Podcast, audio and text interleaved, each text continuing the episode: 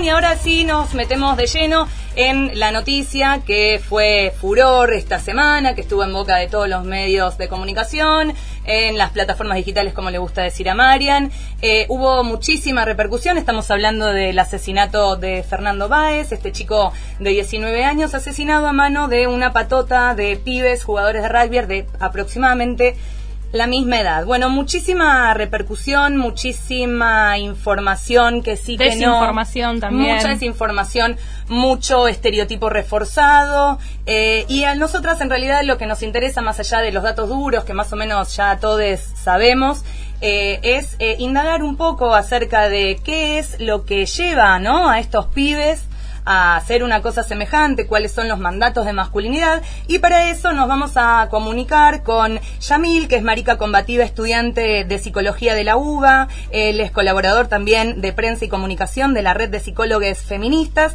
también es tallerista, acompañante terapéutico y operador socioterapéutico en consumo problemático en CETRAP y eh, lo interesante es que él viene trabajando acerca de las masculinidades hace muchísimo tiempo y también tuvo un contacto bastante cercano en la Con el adolescencia con este deporte que es el rugby. Yamil, ¿estás ahí? Sí, acá estoy, acá estoy, ¿me escuchan? Bienvenida, Yamil. Gracias. ¿Cómo Acá están? Maru, Marian y Paula te saludamos. Bueno, eh, Yamil... eh, Hola, no- Yamil. Hola. Hola, Marica Eh, Combativa. Marica combativa, exactamente. Bueno, eh, te hemos presentado así como, como nos has dicho y ya nos queremos meter de lleno en, y que nos eh, expliques todos tus, tus conocimientos con respecto, bueno, ¿no? A esto, a los mandatos, ¿no? Que llevan a las manadas de varones cis a tener estas conductas, también en contextos en donde por ahí la violencia está más eh, avalada, entre comillas.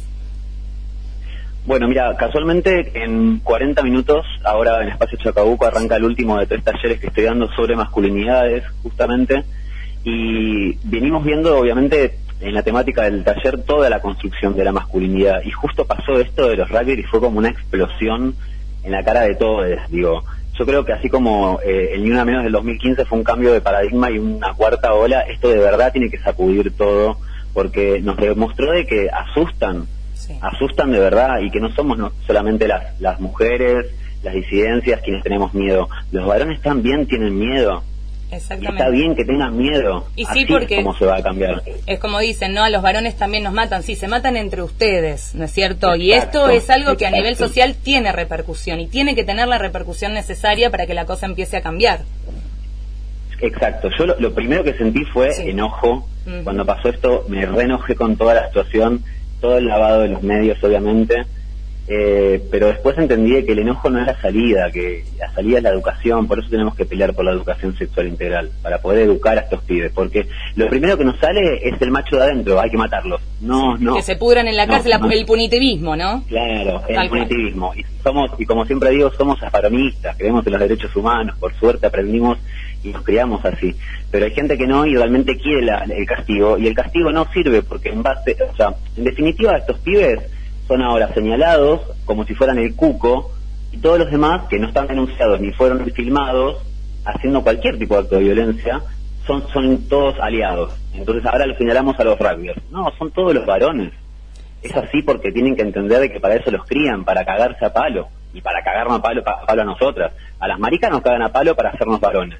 A las mujeres nos A las violan mujeres para las ser las cagan a- mujeres. Exacto. A las mujeres las violan porque son de su propiedad. Tal cual. Y a las travestis las, las matan La- y las- directamente por el odio. El travesticidio viene a, a hablar justamente del componente de odio que lo diferencia de un femicidio. Digo, el caso eh, emblemático fue el de Diana Zacayán.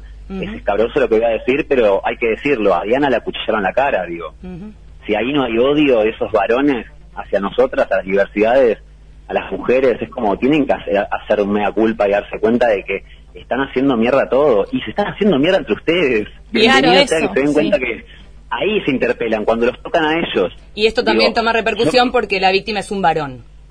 es un varón, es un varón, exacto, un varón migrante paraguayo, o sea que también hay un componente racial en y- en ese ataque. Exactamente. Totalmente. Estamos Yamil, en el mismo.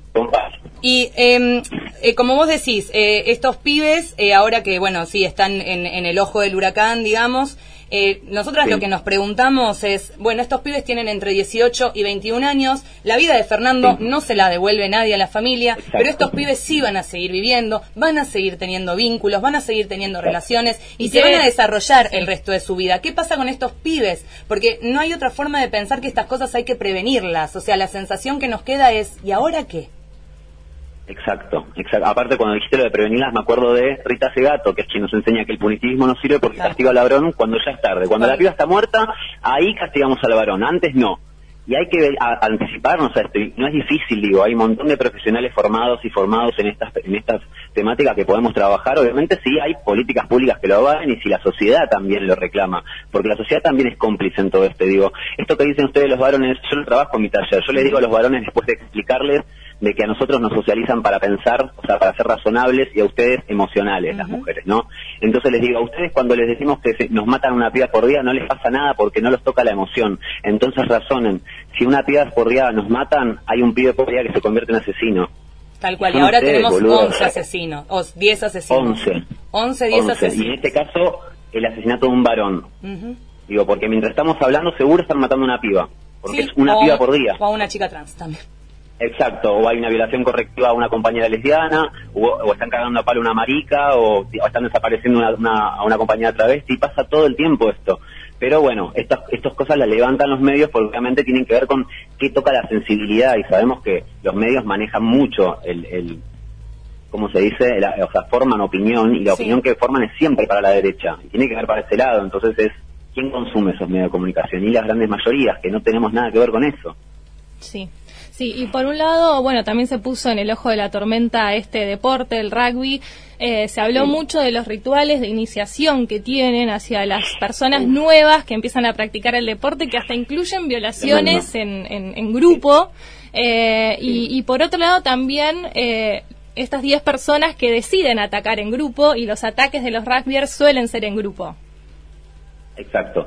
A ver, Ro Ferré, ilustradora, explicó muy bien de que no es el rugby, porque las pibas que juegan al rugby no matan y violan en manada.